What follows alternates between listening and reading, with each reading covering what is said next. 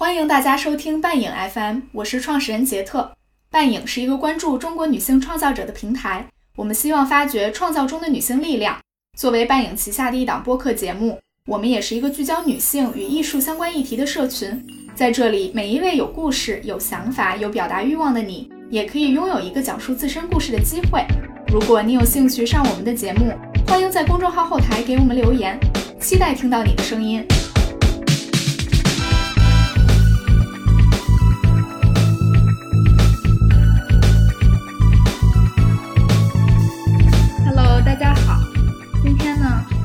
邀请到了我们上期节目的嘉宾丽丽老师。丽丽要不要跟大家打个招呼？呃，大家好，还需要介绍吗？还是要介绍？介绍就大家好就行。好吧，希望大家不要嫌我烦，我要来了。嗯，又邀请到丽丽老师呢，是因为我们两个人正准备开设一个叫做“女性命运共同体剧场”的课程。要录这个播客的原因呢，是因为我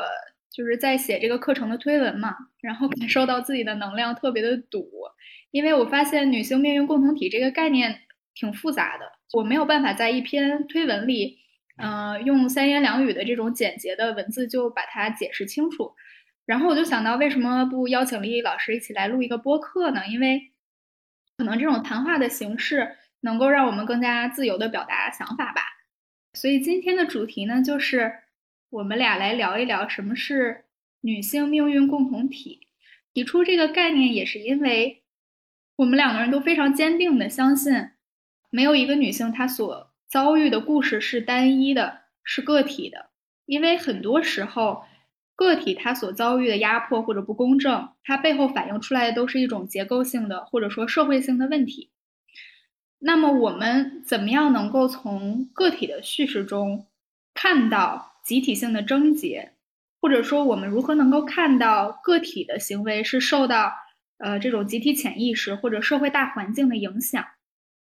在这里，我也想插播一段小广告：转发这期节目到朋友圈，即可享受一百元课程优惠券。更多课程详情可以在微信公众号“半影空间”中找到。所以呢，就让我们进入今天的正式的聊天儿。第一个问题，这个女性命运共同体剧场的由来，它其实是因为丽丽老师她曾经上过一个课，叫做。人类学剧场，也想让丽丽老师来聊一聊这个人类学剧场，它是一个什么东西，以及在这个课堂上都呃发生了哪些让你印象特别深刻的事情。是这样的，就是人类学剧场这个概念呢，听起来特别大。就我为什么会去上这个课，是因为我其实学了。呃，艺术治疗学了很多各种不同的流派，光戏剧治疗就学了五六个不同的流派。就是早期都是各种戏剧治疗的流派，都是在关注个人的成长，呃，个人的自我疗愈和自我成长，个人的自我发展。呃，后来我发现戏剧治疗当中也有一个流派是。是关注社会问题的这个流派，还不是人类学剧场。更早期，我是关注的一个流派叫，呃，被压迫者剧场。这个是这个创始人是一个巴西人，他把这个戏剧治疗被压迫者剧场最后带进了巴西的议会，里约的议会。就当议会去讨论一个社会问题啊，比如说要改善一个什么政策的时候，那他们不是用咱们的这种通常以为的这种。讨论的打嘴架，或者说辩论啊、投票这种方法，而是用戏剧的方法。他就是把一个社会问题用戏剧的方式，我先去呈现，呈现完了以后呢，然后让这个社会的各个层面跟这个问题有关的人去提出自己的看法。然后当你提出一个看法或建议的时候，然后他就让让你去演这个你认为这个呃这个这个事件当中应该变革的部分是什么。然后让这个有有有看有有有变革的想法的人在戏剧当中去呈现你变革的部分，然后戏剧就会往一个全新的方向去发展，这样你就能够看到哦，我们希望呃改变的法规或者政策，然后最后会怎么样影响到这个事件和整个故事的发展。所以就其实会非常的直观，你能看到哦，稍微一个角色的变革会导致整个事件的发展方向是什么。然后我发现哇，这个太神奇了，这不比开会辩论要好玩的多吗？然后另外就是我发现哦，戏剧还有这么强大的功能，因为对我来说，一方面我学戏剧治疗一开始就是出于自我疗愈的需要吧，另外一方面就是。我其实还比较关注社会问题，再加上我自己写剧本，有一些原创的剧本也是在写一些社会问题。那我其实就很关注个体命运和社会问题之间的关系。那我从创作的角度，我也希望是通过一个个人的极其微小的故事来来来来折射整个社会的一个呃当下的一个问题。所以我就就就开始把注意力放在这些。啊，关注社会问题的戏剧疗愈的流派里面，所以我一开始是先学了那个被压迫者剧场。那被压迫者剧场在中国，我我我也看到有蛮多社会工作者在用，在使用这个方法。这个方法现在还比较，在全世界都还比较流行。可是呢，人类学剧场这个这个概念呢，好像还蛮新的，在中国我没有太看到有人在使用。所以当时开这个课的时候，我就去报了。报了之后呢？特别让我震惊的就是，嗯，我即使我学过这么多各种各样的课呀，还有流派啊方法，这个课是给我的冲击和震撼最强的一个。嗯，而且另外一方面就是，呃，我想简单介绍一下我们的工作方法，就是它其实是人类学剧场，它其实是基于这个人类学的田野调查的方法，就就是这这种。呃，学术性的研究方法和戏剧表演、戏剧治疗这三者去结合，那他那他最后就是说，常规的这个人类学，它它的研究最终是出一个文字的报告，或者也有影像人类学。那影像人类学它出的可能是一个纪录片，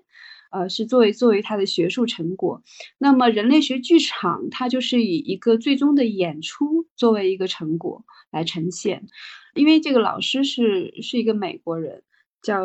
嗯哎，他全名叫啥来着？加拿大人，Steven Snow。他他国籍是美国的吧？哦，那好吧，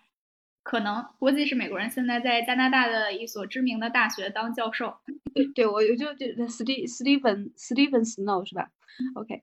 人类学剧场的这个创始人他是一个美国人，然后他来到中国开这个班呢。他其实并没有那么了解中国的情况，所以他当时就是说，让我们整个这个中国的学员在全班每个人提一个自己呃面临的呃现实层面的挑战，就生活中的挑战。那那十个学员就会有十个议题，那这十个议题我们再分别呃分了好几轮投票，票数最高的那个就是我们整个这个班的一个共同议题。所以最后我们投票最高的是。那个议题叫，呃，独生子女的压力。所以当时选上这个独生子女的压力这个议题的时候，我当时还觉得这事儿跟我没什么关系，因为第一我不是独生子女，第二就是我我理解不了独生子女的压力，所以我觉得这这事儿我就是当来学习了。我觉得这个议题跟我本身没什么关系。可是特别意外的就是这个课整个六天之后呢。就后面的几天，我每天都被都被震的，我我就是下课就虚脱了，就没办法思考，没办法行动，除了吃饭睡觉发呆，就干不了任何 需要需要精力脑力的事情。所以就嗯，反正回回过头想，我就觉得那个经历太太震撼了，我就觉得这个方法太好了，我觉得一定要一定要用上，但是要怎么用？嗯。那先来聊一聊，就是这个课让你特别震撼的，具体的有哪些点？呃，震撼的点是这样的，就是因为我们当时定了独生子女的压力这个议题之后呢，我们就开始分头去搜集自己身上的以及呃我们身边的人身上跟这个议题有关的一些故事。我们是收集故事。呃，其实最后我们整个这个班。聚焦的议题其实是计划生育政策对我们这个这这个时代的人的影响，而不只是独生子女的压力。我举两个例子吧，就是让我印象最深刻的两个故事，就是其中一个妈妈，她她十五年前有一个流产的孩子，呃，当时，嗯，就是他自己也没有意识到十五年前的这个流产的孩子跟他之间，对他现在还有什么样的影响。但但是在我们的课程当中，不断的去去挖掘、去去去去搜搜搜集素材的过程当中，他才意识到，哦，他对他，呃，十五年前流产的这个孩子居然还有愧疚感。那我们一般认为一个孩子还没有出生，那都还不算一个人，对吧？但是，但是他他认为他跟他对他还有愧疚感，所以老师就现场做了一些处理，就是相当于是一个个案吧，就是让他去呃跟这个十五年前被流产的孩子去做一些对话，然后去表达自己的呃愧疚啊，呃伤感呀。遗憾呀，甚至对那个孩子道歉，说因为我的忽疏忽大意，然后让你让你离开了，然后我还没有准备好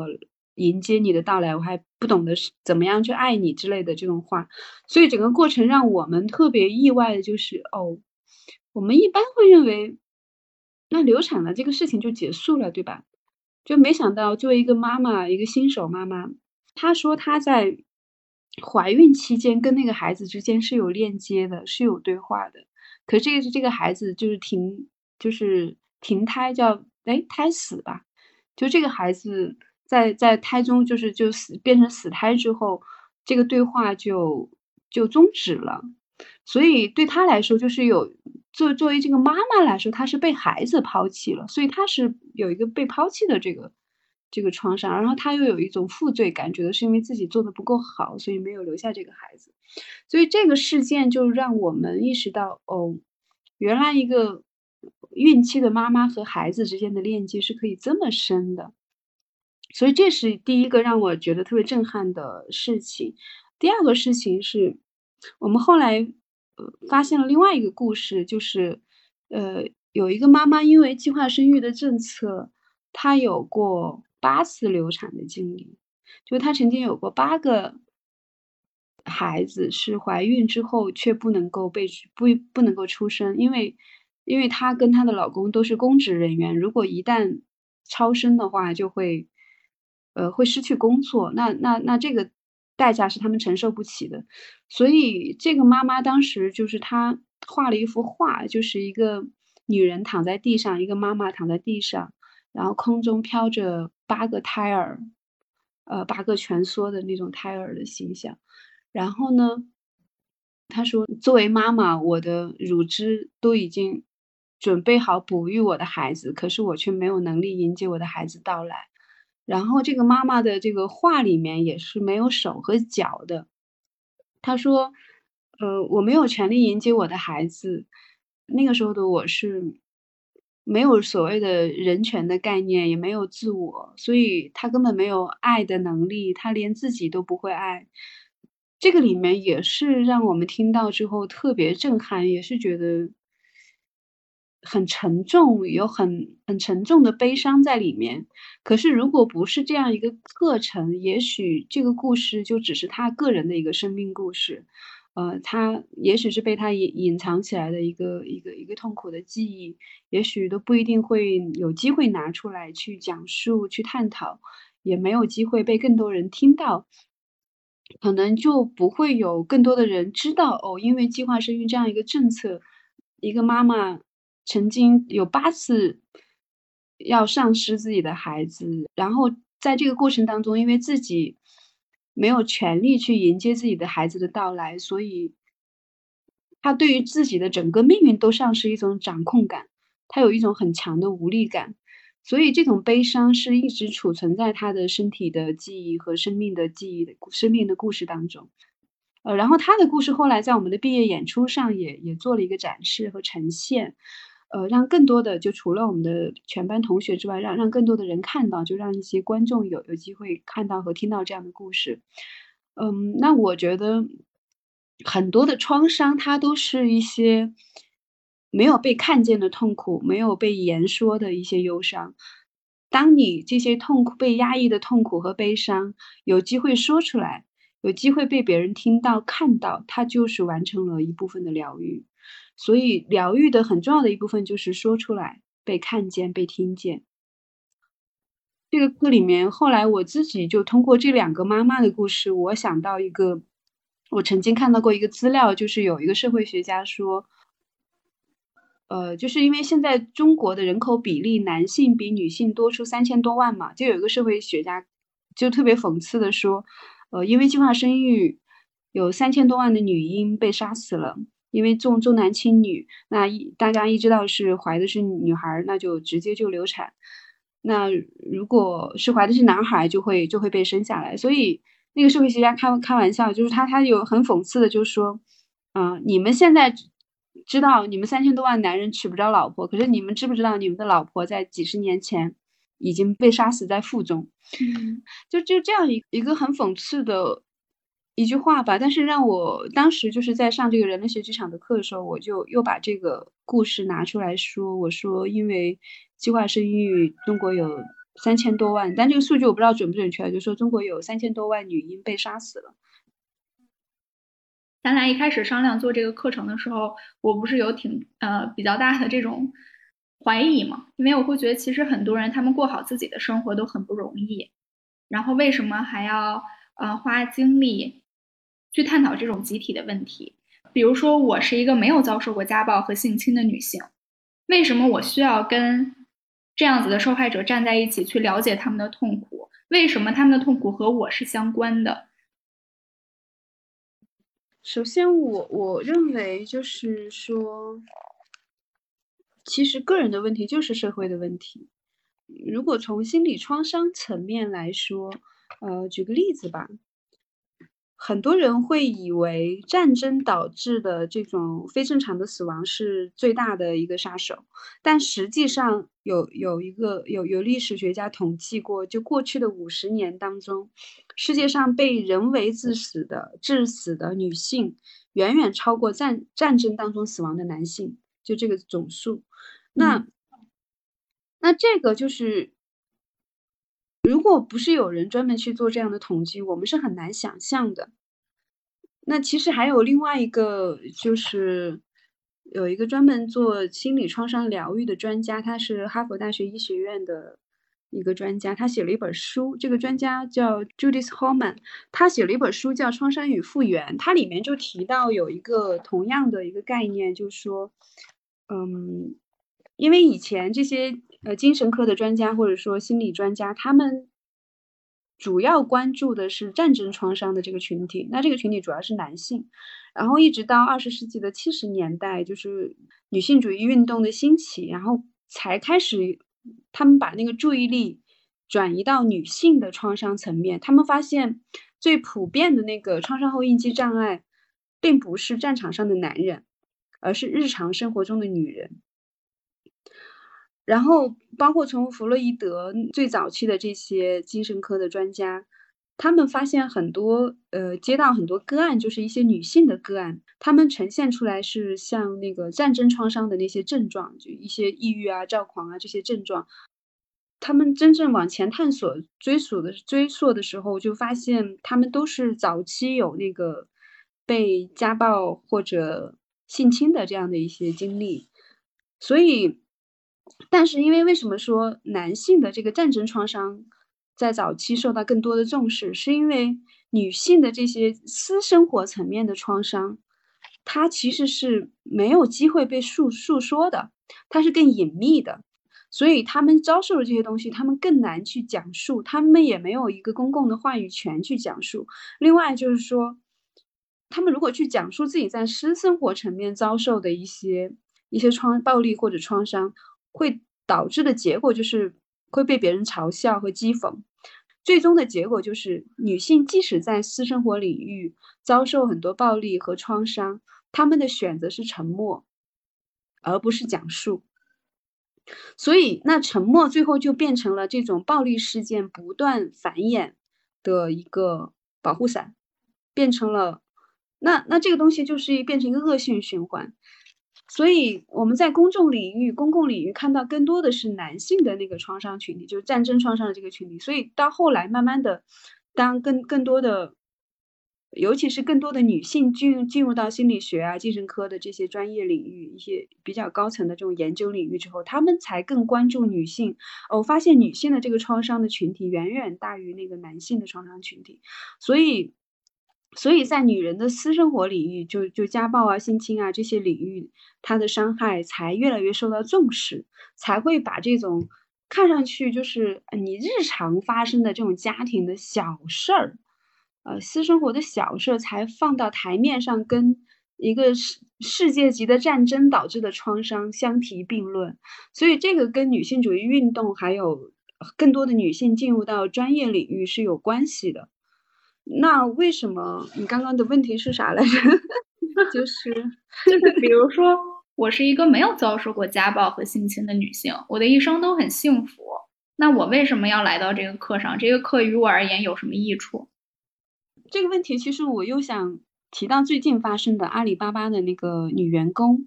呃，被被性侵的这件事儿，我想大家也肯定都知道。就是你看这个事件它的蔓延是怎么个逻辑哈？就首先他是个人遭受了一个呃同事和就是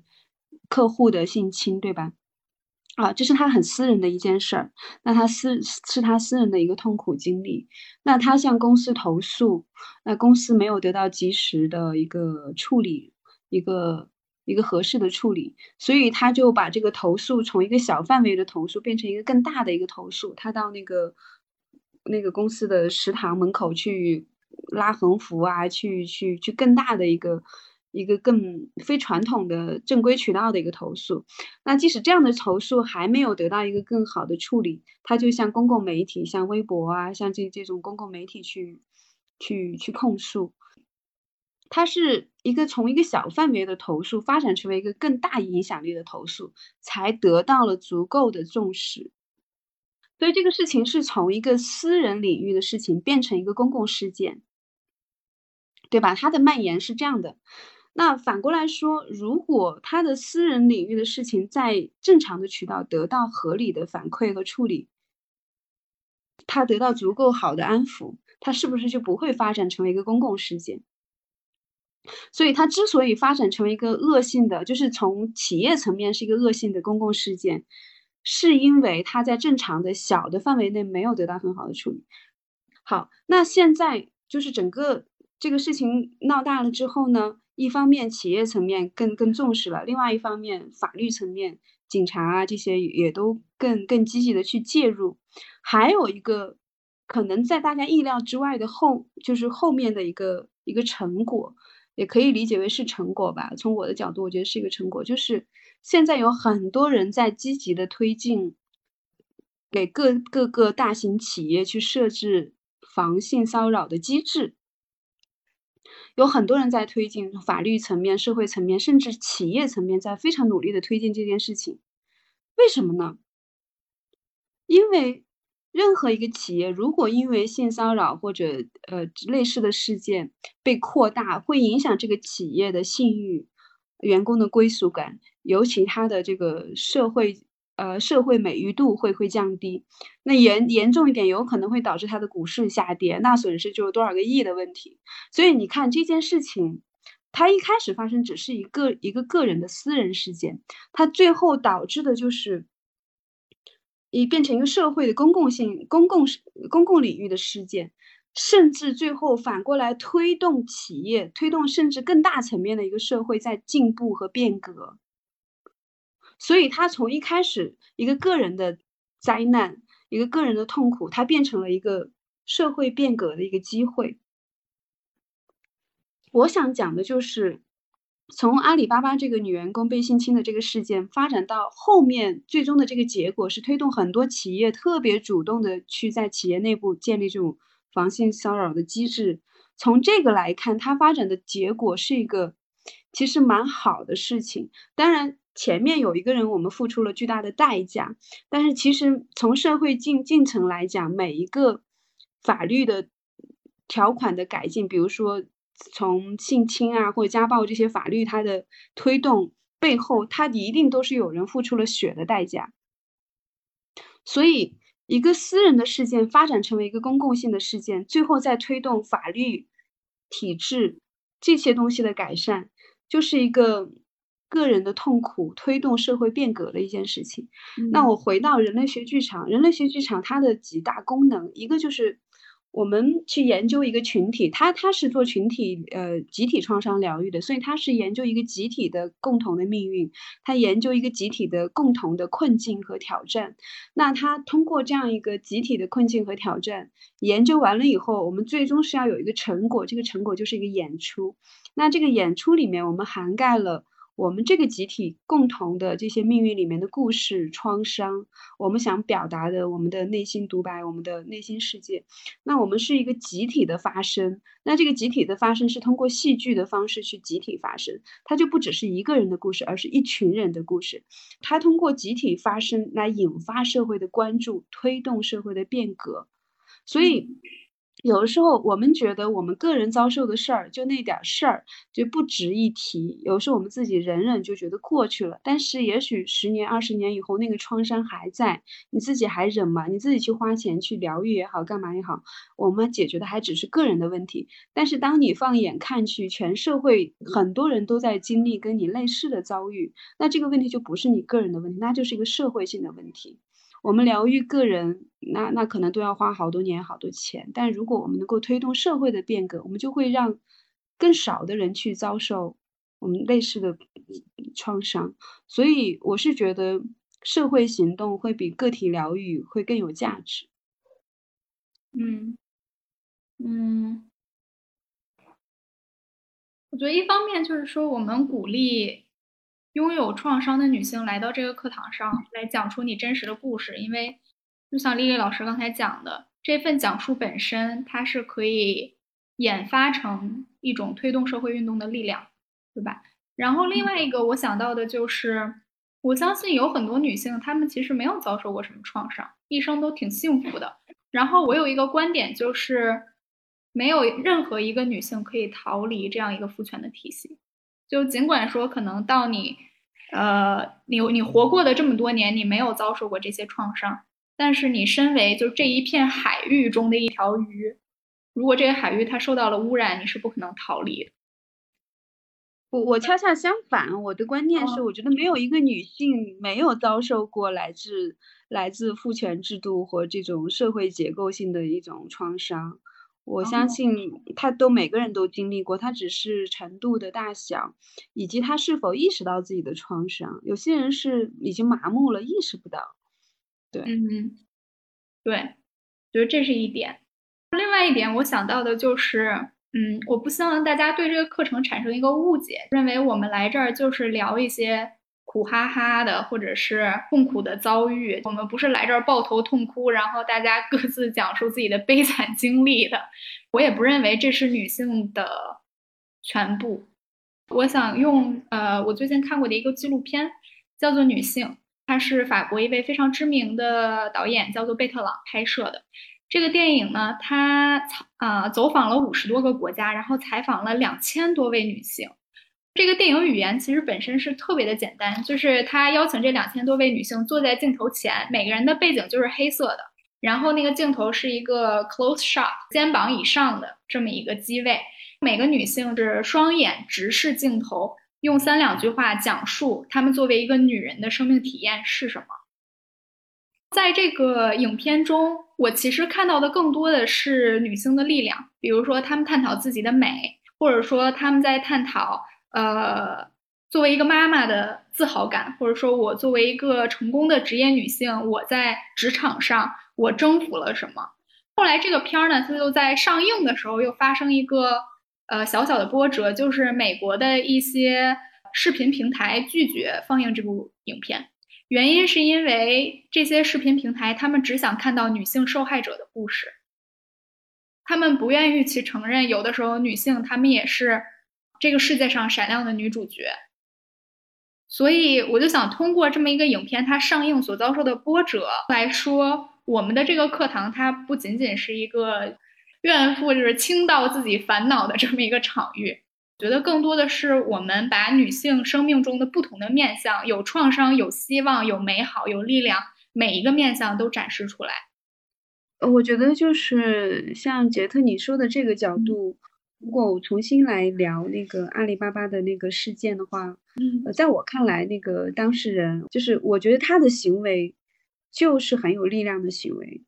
他虽然在现场没有逃过那个性侵的发生，但他事后报警啊，还有包括像像呃。呃，公司内部的人投诉啊，然后他有要求一二三，他有好几条要求，就是要求这个嗯男同事必须永久的离开阿里，对吧？他有非常坚定的需求，还有非常坚定的去去执行、去行动、去要求获得公公正的一个待遇。我觉得他没有因为受到阻力而退缩，没有停止自己不断的去去控诉。我觉得这本身这种行动。就是在遭受那么大的创伤的前提下，他没有仅仅是关在家里哭，而是他非常强烈的行动去对外去求助、去呐喊、去去控诉。这种行动力其实是非常需要力量的。所以在同样一个事件当中，我们一方面能够看到女性的脆弱，就是她她遭受了这种不公正的待遇；另外一方面，我们也要看到她的力量，她的这种控诉本身是非常强大的力量，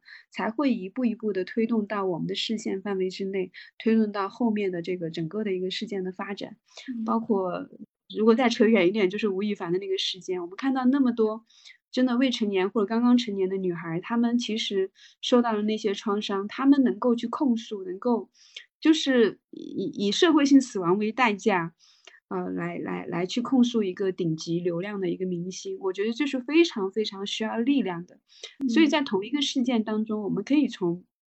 呃，困境的角度来看它，我们也可以从力量的角度来看它。我觉得我们是从他们的行动当中是能够看到力量的。所以，其实关于我们的这个，呃，我们想做的这个女性命运共同体剧场，我们也希望吸纳的，或者说能够吸引到。邀请到一些这样的非常有力量的女性，但是每一个有力量的女性背后都经历过不同程度的创伤，或者遭遇过不同程度的困境。但是我们能够走到一起来，能够直面和愿意共同来探讨这些东西，其实本身就是需要力量的。嗯，是的，而且我觉得这种力量不能仅仅是寄希望于一个个体，或者期待一个个体它能够无限的爆发出。呃，就是不断的爆发出无限的力量。很多时候，这个力量它是在有一个紧密的社群的情况下，能够呈现的更好。接下来，我想进入的一个话题是，为什么我们要提出女性命运共同体这个概念，以及为什么这个概念它是值得被去探讨的。我先谈一谈我的理解吧，或者说我和这个概念的一些故事。我我第一次接触到这些概念，是因为当时我在研究中国当下的剩女现象。嗯，剩女这个那天我跟丽丽老师聊，然后她说剩女这词儿有点过时了。我们现在对于大龄未婚女性都已经不用剩女这样的侮辱性词汇了。但是呢，啊，女性到了一定的年龄不结婚，她肯定还是有社会压力的。这份压力我本人也。也从我的父母或者说我的周围的生活环境有很明显的感受到，所以我就在想，社会它对于未婚女性的一种驯服，它是否本身就是一种呃对于女性的集体污名化？然后污名这也是一个我们会在课堂上嗯呃来具体探讨的一个概念。污名化它是指广泛的抹黑一个群体。将一个正常健全的人变成有污点和缺陷的人，而且这个污名它并非这个个体本身存在什么问题，啊，它而是它是被一种社会构建的结果。就打个比方，比如说“剩女”这个词，它是指剩下的人嘛？这个词本身它带有一定的这种侮辱的性质，呃，但是其实未婚的女性她们本身并不存在任何的缺点或者是呃缺陷。但是社会它用“剩女”这么一个词，它把这些高收入、经济独立、思想独立的女性的这些优点都给掩盖了，不仅仅掩盖，而且甚至是扭曲了。就是他把这些女性扭曲成，呃，太挑剔啦，或者读书读的太多啦，能力太强都没人敢要，就这样子的一种缺陷。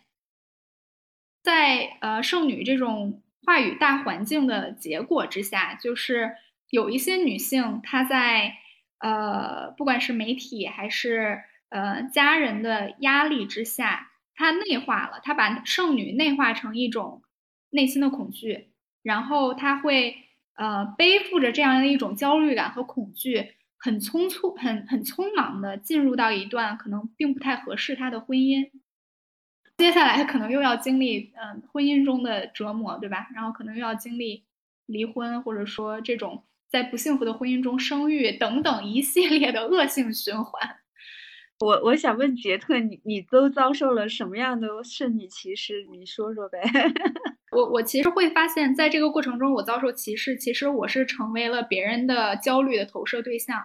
打个比方，比如说我妈妈，她就会觉得我到了二十八岁还没结婚，我没人要。我妈妈会觉得我只值得和四十岁以上带着其他女人的子女的男性结合。这是我妈妈她投射到我身上的。一种恐惧和焦虑。那么我在这个过程中，我其实真正看到的是我妈妈，她对于她自己的人生的无力感，和她没有活出她想要的人生的那种遗憾吧。我觉得我活到这个年龄，我已经不是特别 care 别人管我叫什么，但是在呃面对这些评判的时候，我更多看到的是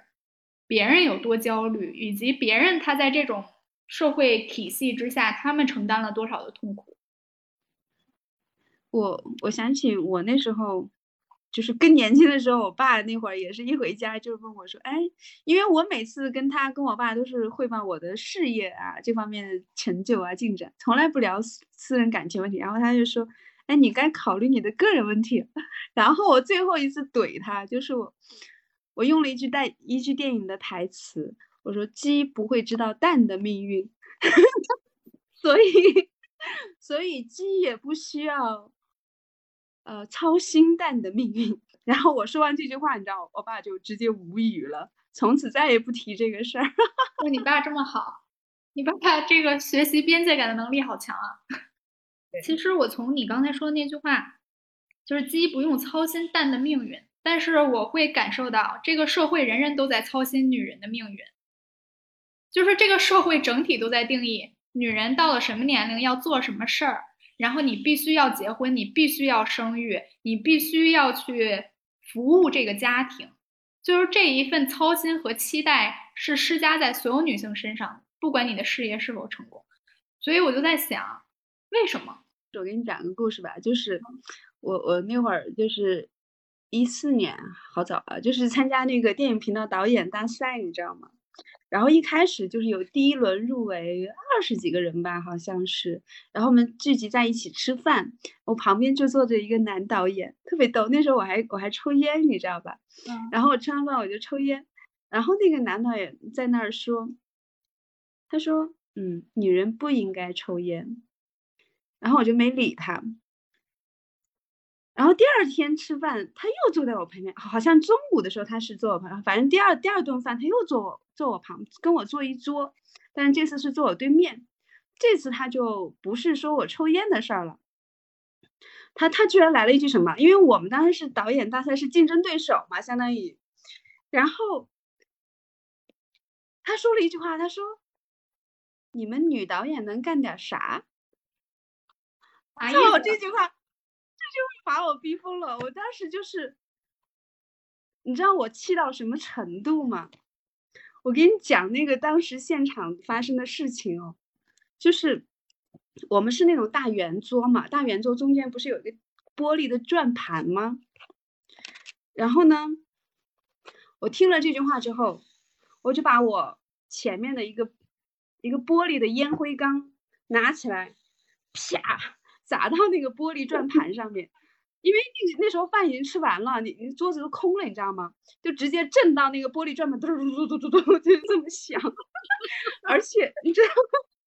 而且我们那个饭厅就是已经吃完了，好剩下都是在聊天，就不剩下几个人了。就隔壁可能远远处还有几几桌有有有点人什么的，就震到整个大厅所有的人都扭头看着这边。然后。而且其实当时我我拿起那个那个那个烟灰缸的时候，其实我是想砸向他的，你知道吗？我是拿举到空中的时候，我克制了一下，啪就砸到那个玻璃转盘上面。所以当场你想把那个男导演吓懵了，他没想到我有这么强的爆发力，我就会觉得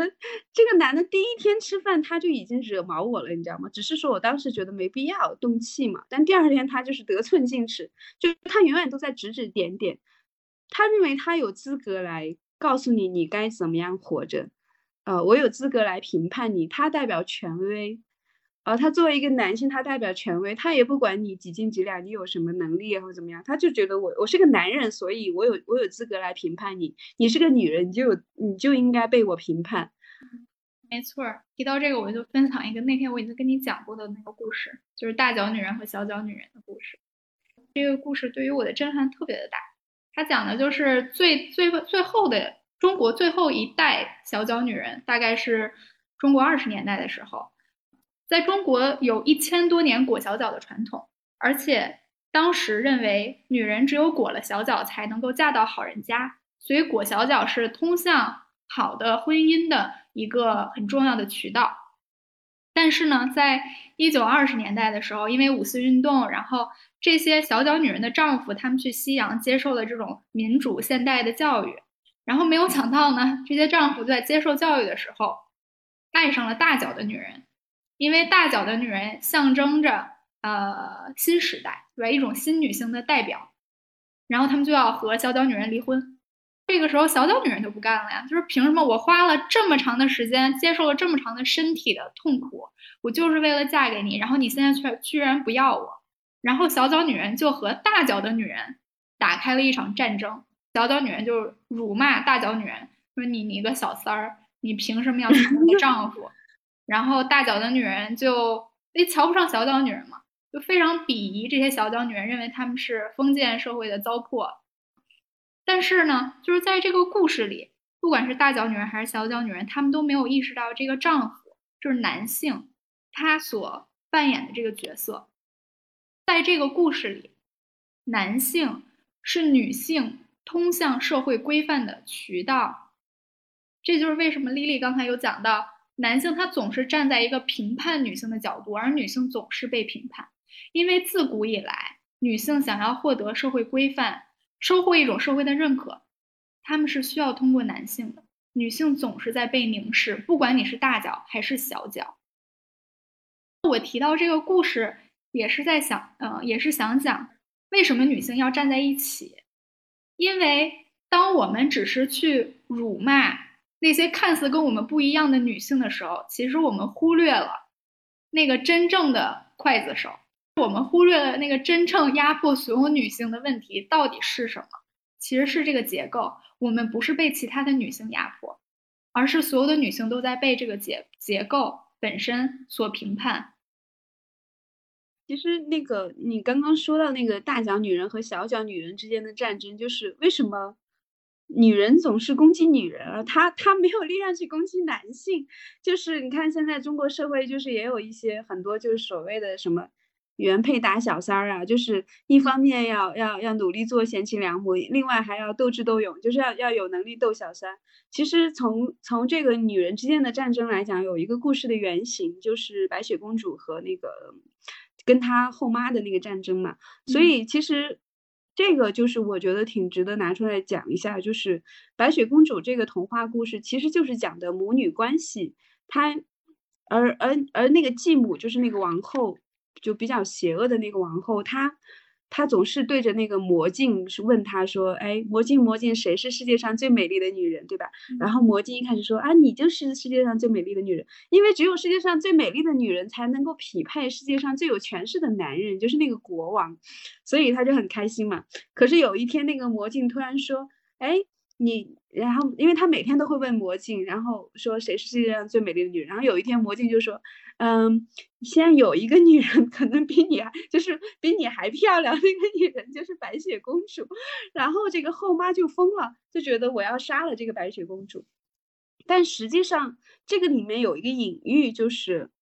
嗯，那个魔镜其实是象征着一个权威，一个评判的权威，就它能够决定谁是世界上最最最美的女人，而这个权威其实它象征的就是一种男男男权的一个价值，一个评判，一个一个男权的声音，而这个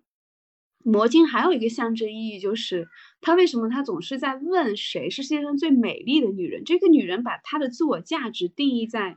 漂亮、外貌、呃身体层面的这样一个定义里面，所以她把自己的价值就是由那个权威，由那个魔镜所代表的男性权威的声音所决定。而其实作为王后来说，她的位置是迟早都要被白雪公主所替代的。为什么？因为你，你现在是世界上最美的女人，所以你能嫁给世界上最有权权势的男人。可是白雪公主她会长大的呀，她有一天也会成为王后，嫁给另外一个王国王，对不对？所以你的这个王后的位置迟早有一天是要被替代的。所以这个王后就要杀死白雪公主嘛？可是她。我就是我我她我的这个观点啊，就是来自于有一本书叫呃阁楼上的疯女人，他就说在呃文学作品就西方的文学作品当中，把女性定义为基本上可以归为两类，一类就是叫天使，一类叫怪物。天使就是那种纯洁的，嗯，没有心机的、甜美的、顺从的、单纯的。理想化的女性形象，就是男人理想化的那个女性形象。但实际上，你也可以把它理解为天使是一个没有故事的人，因为他没有什么经历。另外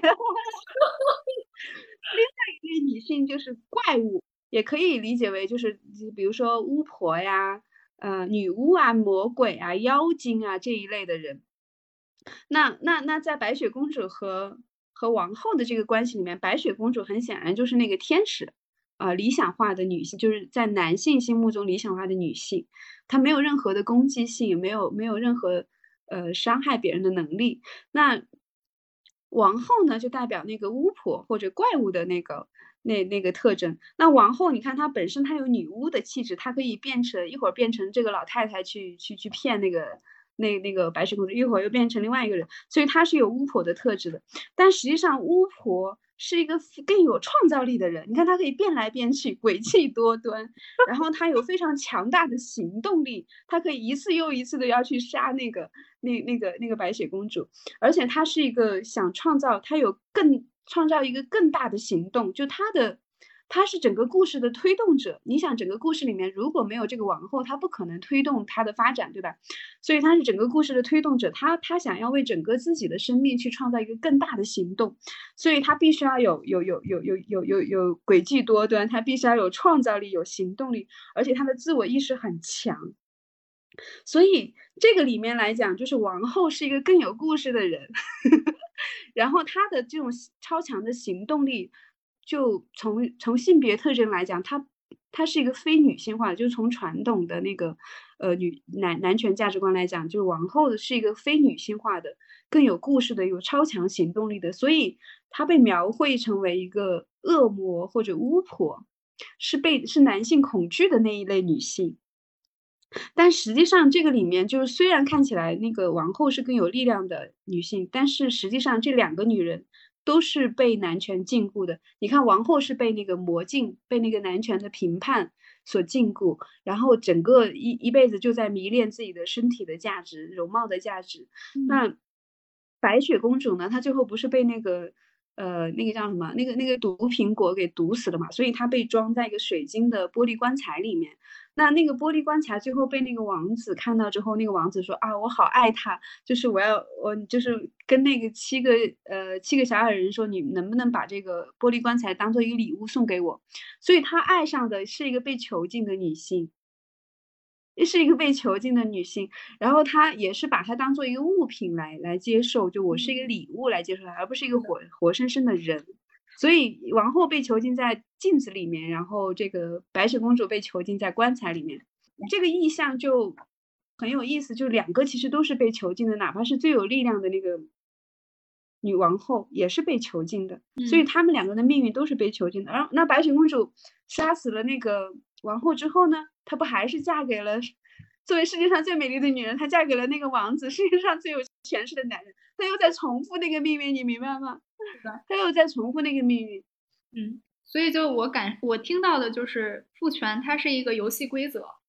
而女人她就是在随着这个规则而往前走，不管你是那个空壳子，对吧？那个白雪公主，她我觉得白雪公主她其实就是男人投射出来的一个空壳形象，她其实并不是一个真实的人的形象，而那个对一个完全顺从的、没有思想的，对，没错儿，她只是一种男性投射。而那个王后，你说的王后，我觉得她是一个真实的人，在这个故事里，她有行动力，她有愿望，对吧？她有欲望，她有想要得到的东西，并且她也为之付出了行动和代价。但是呢，由于她还是在这个游戏规则里，所以她也没有办法逃避这个规则。但规则制定就是只要是女人，最后你都会输，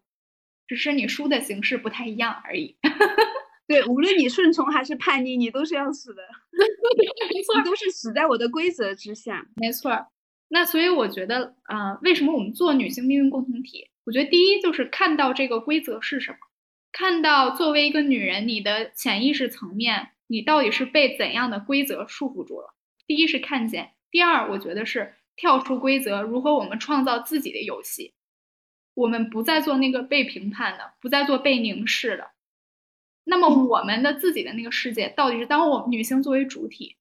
那个世界到底是怎样的？对，就是说你你除了白雪公主和呃有点邪恶的王后之外，你还可以成为还能做什么？对，对对，就好迪士尼那个新的那个呃童话改编的叫什么《冰雪女王》是吧？《冰雪奇缘》还是《冰雪女王》？我不知道。他就改改掉人设了。那个有有魔法的那个姐姐，那个女王，他最终，哎，就是他应该原版的故事，那个姐姐是被男人拯救了吧？还是妹妹被男人拯救？所以她她的新版的迪迪士尼的故事就改成了是妹妹拯救了姐姐，所以是女性之间的互相拯救，而不是男人在拯救拯救女人。嗯，我觉得就是你看迪士尼都在改变故事的 说法，呃，我们现实生活中的女性，我们怎么能够改变我们自己的故事？嗯，就是好像女女人有能力创造一个新的生命，比如说我们创造下一代，创造孩子，但是我们是否还有另外一种创造力，就是重新创造自己的生命，对重重重新创造自己的人设、自己的价值，逃离那个魔镜和和那个玻璃棺材的限制，逃离那个被物化的、被男性评判的这个限制，我活出另外一种可能性。可是另外一种可能性是什么？这个就是来课堂上来探索的吧。哎，但是我在这儿，我特别想分享另外一个童话故事，它其实是一个悲剧故事，就是小美人鱼的故事。啊小美人哦鱼因为她爱上了王子，所以她和巫婆做了一个交易，就是她把她的嗓音优美的嗓音换成了一条双腿，那她变成了一个哑巴。然后巫婆给她提出的条件是，你要在有限的时间内让王子爱上你，但是小美人鱼她却不能用声音去表达她对王子的爱意。然后结果这个故事的结局也非常的悲惨，就是王子没有爱上她，王子其实另有所爱。然后小美人鱼在生命的，就是她的时间用完了嘛，她在生命的最后一刻，巫婆出现了。巫婆说：“你有两个选择，第一，你可以杀死王子，这样你就可以再变回小美人鱼，回到你的大海；第二就是你要自己死去，你变成泡沫，消失掉。”我我也是听简历里谈的这个故事啊，就是有好多人就在说，为什么小美人最后一定要死掉？难道她不能做杀死那个王子的人吗？就为什么女人最后都是要死？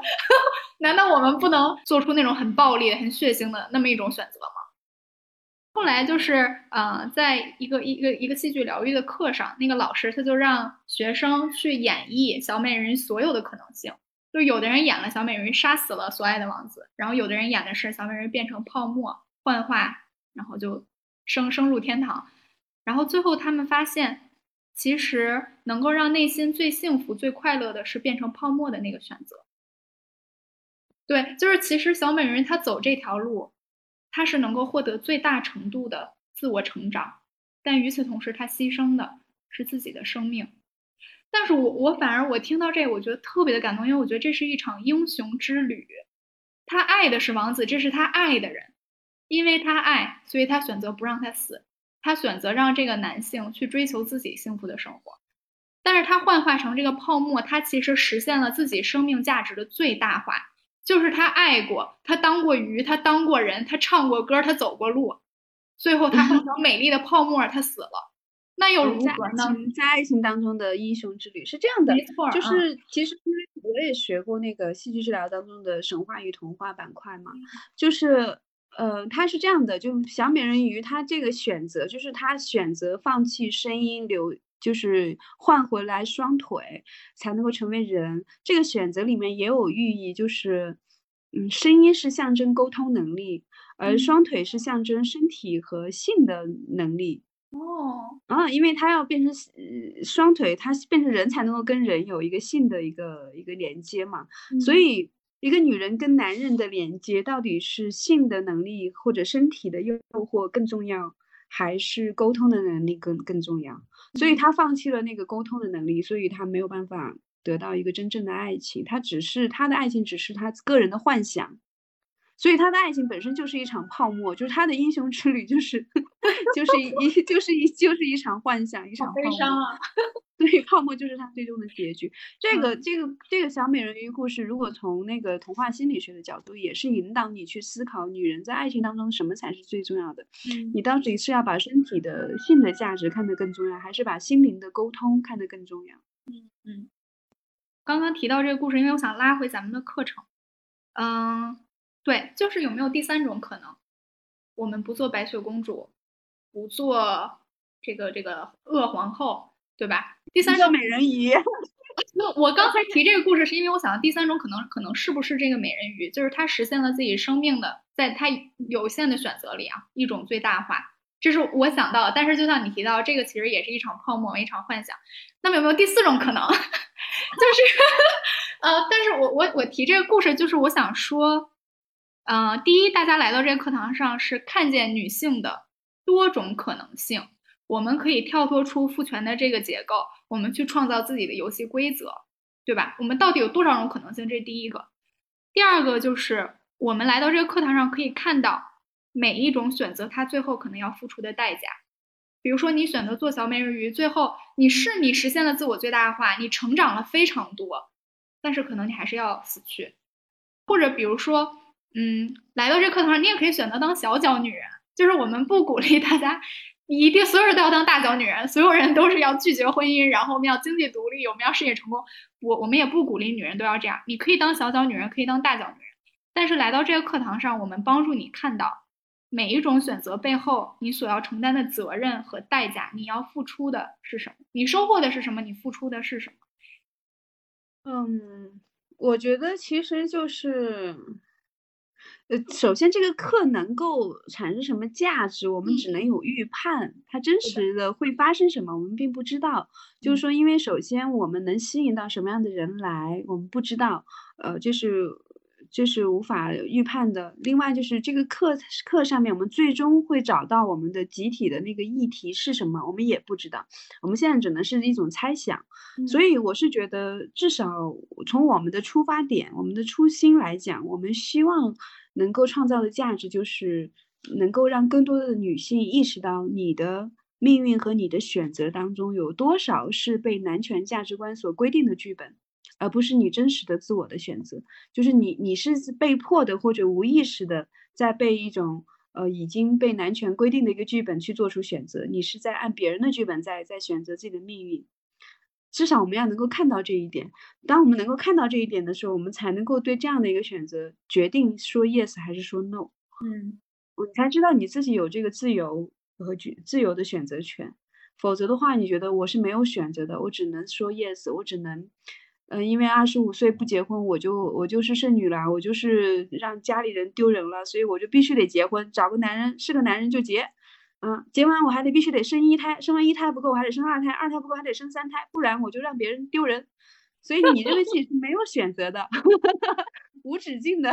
为了让别人不丢人，无止境的做各种各种 say yes，say say say yes，因为你不知道自己有说 no 的权利。所以就是我们要有能力看到，呃，我们的选择是否是出于真真实的自我，还是说出于外在的压迫，然后。我们还能为自己的人生创造什么可能性？我觉得这个是需要探索的，这不是我们俩能够 决定的。确实是。嗯，呃，我刚刚还想到一点，就是可能我们在这个课堂上会探讨到那些大家意料之外的女性的集体议题，就是因为咱们刚刚已经有聊到生育、婚姻、外貌焦虑，对吧？嗯，就是女性被被凝视、物化成一个客体。然后我们刚刚还有谈到什么？呃，暴力，对吧？家暴和性暴力，就我觉得这些是大家常常能够想到的女性，呃，她所遭受的压迫或者是这种这种呃侵犯。那我在想，这个课堂上可能会触及到一些你意想之外的事情。嗯，你能想到什么？我想到的第一个是教育体系，就是嗯，从小到大我们被教育成为一个怎样的人，或者说一个成功的人到底是怎样的？有钱有房，有家庭有婚姻。那么，这种体系之下，难道你真的就活出了真实的自我吗？那个真实的你是否被遮蔽了？我觉得这个是我想到的一个。你是不是想说女性的价值到底是什么？就是当下的都市的女性，因为我们第一场会在北京做嘛，那北京这个区地域又决定了它的共同议题可能会跟新疆啊、西藏啊这些地方肯定会不一样的，不太一样。对，我还挺想讲那个故事，就是。我原来做反家暴的公益嘛，所以会接触到一些个案。就是首先我自己是一个十一十一岁左右看东京爱情故事，然后二十岁左右会看二十二三岁吧看欲望都市的人，然后我无法想象，居然现在还会有人被逼婚。而且不只是被逼婚呢，就是我觉得就催你结婚是一码事儿，可是逼你跟一个你不喜欢的人结婚，这是另外一个更恶劣的，就一个更恶劣的情况。就我知道一个女孩，她她不不仅是被催婚，她直接被父母安排跟一个自己不喜欢的男人结婚，办了婚礼。这个当妈的还天天逼着她跟那个男的同房，就这个事情在我看来，我当时真的已经。气到我觉得这这这当妈的简直就是个强奸犯，但是我当我说出强奸犯这几个词儿的时候，呃，这个当事人是不能接受的。然后就是，其实就首先逼婚，逼他跟一个不喜欢的男人结婚这件事情，我觉得已经是一个精神上的强奸了，精神上的暴力。那又逼他跟这个不喜欢的男人同房，我觉得就是身体上的暴力，就是他他变沦为一种。真的是一个很恶劣的一个侵犯的一个一个行为，但是在那个当妈的人看来，可能还觉得自己做的很对，甚至还羞辱那个不愿意同房的那个女儿，所以导致这个女儿有非常严重的后面，就是她好像是绝食十几天还是二十几天来抗议这个同房这件事情，就。就她已经没有能力对外攻击，她只能攻击自己了。所以，就像那个美人鱼，她没有能力去攻击那个男人，也没有能能力去攻击别人，她只能让自己消失。所以，就是好像这一部分的女性的命运，就只能是自毁，靠自毁来，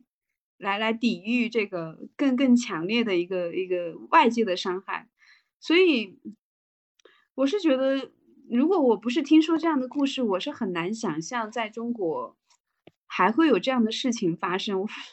真的，我作为一个看欲望都市的女人来说，我真的很难想象有这样的现实哦。但实际上，在中国，后来我慢慢了解了，在中国这样的情况挺多的。是没错，而且这个情况不仅在中国，在国外也是。就我刚刚提到那个纪录片《女性》，它中间大概有十分钟都是在探讨女性所遭受的身体暴力，然后。呃，其中有一个跟你刚才描述故事非常近似的故事，就是在另外一个国家，国家我忘了，可能是一个东欧的某某国。这个女孩也是在二十岁出头的时候被母亲强迫嫁给了一个五十多岁的男人，而且在新婚之夜，这个母亲就站在他们的窗户外头，看到性关系发生完毕之后，母亲才离开。而且那个性关系的发生是那个男性把枕头盖在那个女孩的脸上。就其实就是一场强奸，所以你刚才用“强奸犯”这个词，加引号“强奸犯”去形容这个母亲，我觉得我能够理解，就是你为什么要用这么重的这个词儿。所以就是就像你说的，不仅在中国，中国可能还有不少女性在经历同样的事情，而且这是在国外，这是一个全球女性，就全球女性命运共同体了。对，然后嗯，当时我看完这个影片。我有特别深的感受，而且就是真的是泪流满面。我读了一篇影评，那个影评里有写到说，看上去我们一直是在观看其他女人的故事，但其实到头来，这是同一个女人的故事。我觉得这个可能就是为什么这个影片对我触动那么大的原因，因为这两千多个女人，其实就是我，我就是其中的一部分。其实我的故事和他们的故事，没有那么大的差别。我又想到，咱还有一个话题没有聊，就是那个集体潜意识。因为在这个心理学研究里，可能听众很多也见过这个图，就是那个冰山一角的图。我们个人的潜意识。它其实只是露出海平面的那个小小的一角，而当你深入到海面以下的时候，第一层是个体潜意识，再往下就是也是最多的那个部分叫集体潜意识，而且集体潜意识是把每一个人都连接在了一起。从海面上看，我们每个人是个孤岛，好像我们都不相不相干啊。但其实越深入走，越走向意识的深层次，我们会发现，嗯，其实所有的人。从意识来说，我们都是连接在一起的。就是我们开这个课程，是希望可以实现这种集体潜意识层面的疗愈的。然后，我也希望丽丽老师来谈一谈，就这个点。我觉得你要从集体潜意识的角度，我觉得就就反过来回到头来聊我在那个人类学剧场上面的震撼。为什么这么震撼？就是看起来这些。课堂上涉及到的议题跟我个人是没有关系的，嗯，但实际上我就生活在这片海洋当中，这片海洋就是计划生育的三十多年。那那个那个妈妈对于十十五年前流产的孩子的那种愧疚感我没有，可是我也会被震撼到。还有另外一个妈妈流产了七八个孩子，然后对于自我的那种无力感没有，就对自己命运的就是没有掌控感。这个我可以特别感同身受，就是你看这样一个国策计划生育几十年，有哪个女人有能力站出来说 “no”？我不接受。有哪个女人敢公然的挑战这样一个国家规定的政策，说我喜欢孩子，我想要多生孩子？不敢，男人也不敢站出来，对不对？都只是偷偷的生，所以才会有超生游击队，然后所以才会有有很多人很多很多家庭，其实他真的有超生，但是呢，超出来的那个孩子是没有被父母亲自带大的，就会送到爷爷奶奶家或姑姑，就是不相干的亲戚朋友家带大。所以当这个最微妙的那几年过去之后。那这个孩子再重新回到父母身边，可是对于孩子来说，他会有从小就有一个被抛弃的创伤，在从心理层面，然后即使回到父母身边，他也感觉跟父母不亲，而且他从心理层面会认为自己是那个多余的孩子，而不是计划内的孩子。其实，包括重男轻女对对女性的那个心理的自我认同感和自我价值感的影响，对吧？为什么说当一个妈妈怀了孩子，如果她是一个女性，她就会优先被选择、被被引产、被被放弃，那这个生命就在刚开始的时候就被扼杀了。那如果是个男人，就会一个男男孩就会被被生下来。所以，那这种这种在胎儿时期的选择，就已经决定了哦，男人的价值是更大的，男人的生命是是更有价值的，是更被是更是受到欢迎的，而女性是是是不被欢迎的。所以，这种。对心理层面的影响，我觉得对于对每个当下的中国来说，每个女性都有这样的感觉，就是我好像，我可能在头脑层面不这么觉得，觉得我跟男人是平等的，可是，在在更深的潜意识里面会觉得，我就是不如男人，或者说我我要证明我比男人更优秀。为什么你要证明呢？那就是潜意识里面你是你是不够好，你才需要去证明，对不对？如果你天生认为你跟男人是平等，你你又何必去证明呢？何必去超越他们呢？不需要，你就做自己就好了。你躺平都觉得自己有价值，你不需要那么努力的活着。对，然后我觉得提到这儿，我也想做一个声明，就是我们这个课程并不是呃厌男啊，也不反男，我们并不反对男性，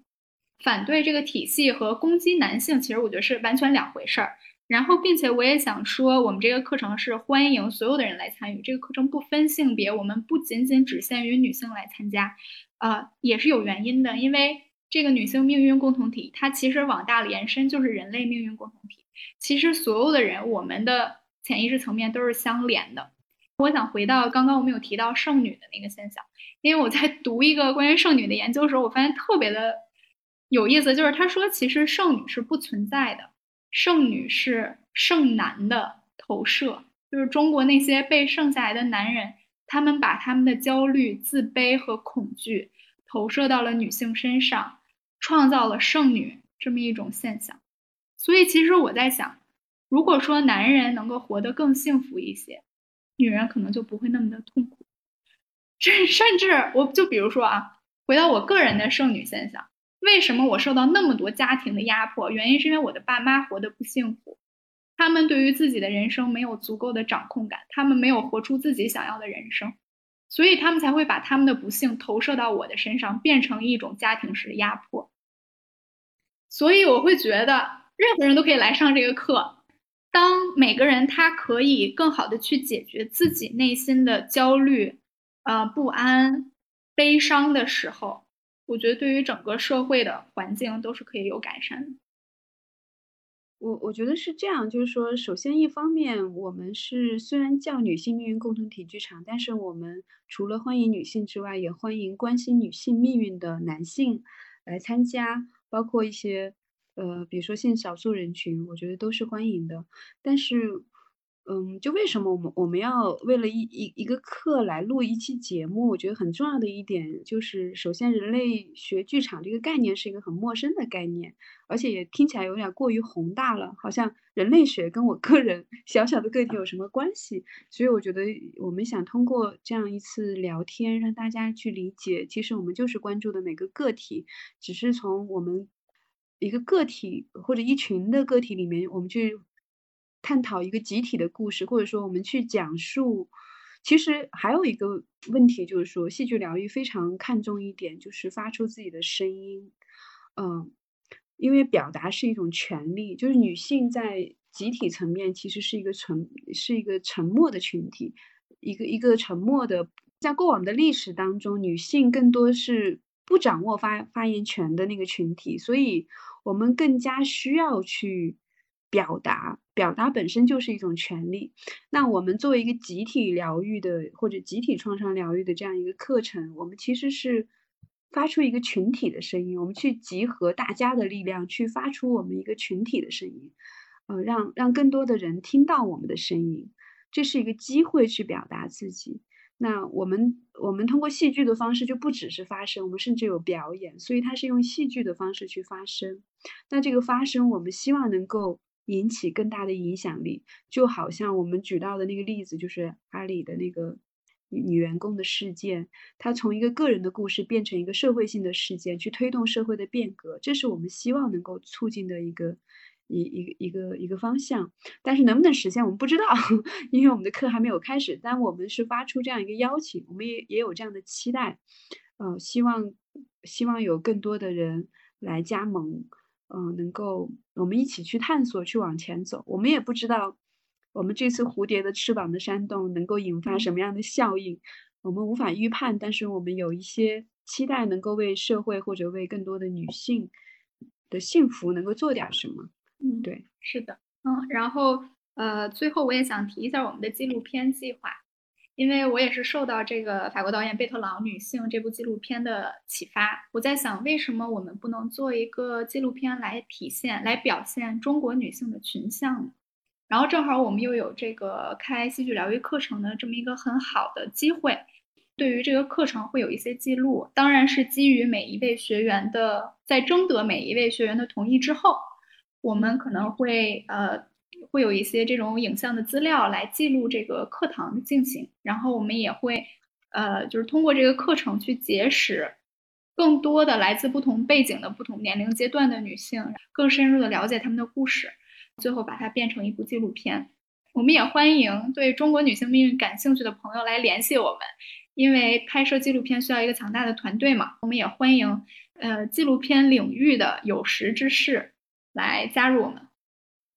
对，就是未来，因为其实我们也不只是想开一次课，我们有可能想把它发展成为一个更长远的一个项目。比如说，我们第一期可能在北京，那未来有可能想在别的城市，呃，一线城市或者更偏远的城市去去推动去做同样的事情。那如果更长远的计划，其实我们是需要更多社会力量的支持，包括资资金的支持。那对于感兴趣的朋友，也欢迎跟杰特或者跟我们来联系。呃，总之回回到一点，其实我们想讲的一个初衷就是，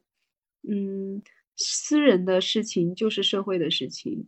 私人的困境、个体的困境，就是整个社会的困境，就是整个群体的困境。所以，我们是希望透过探索群体的困境，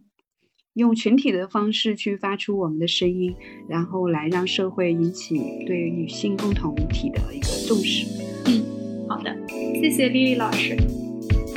谢谢杰克。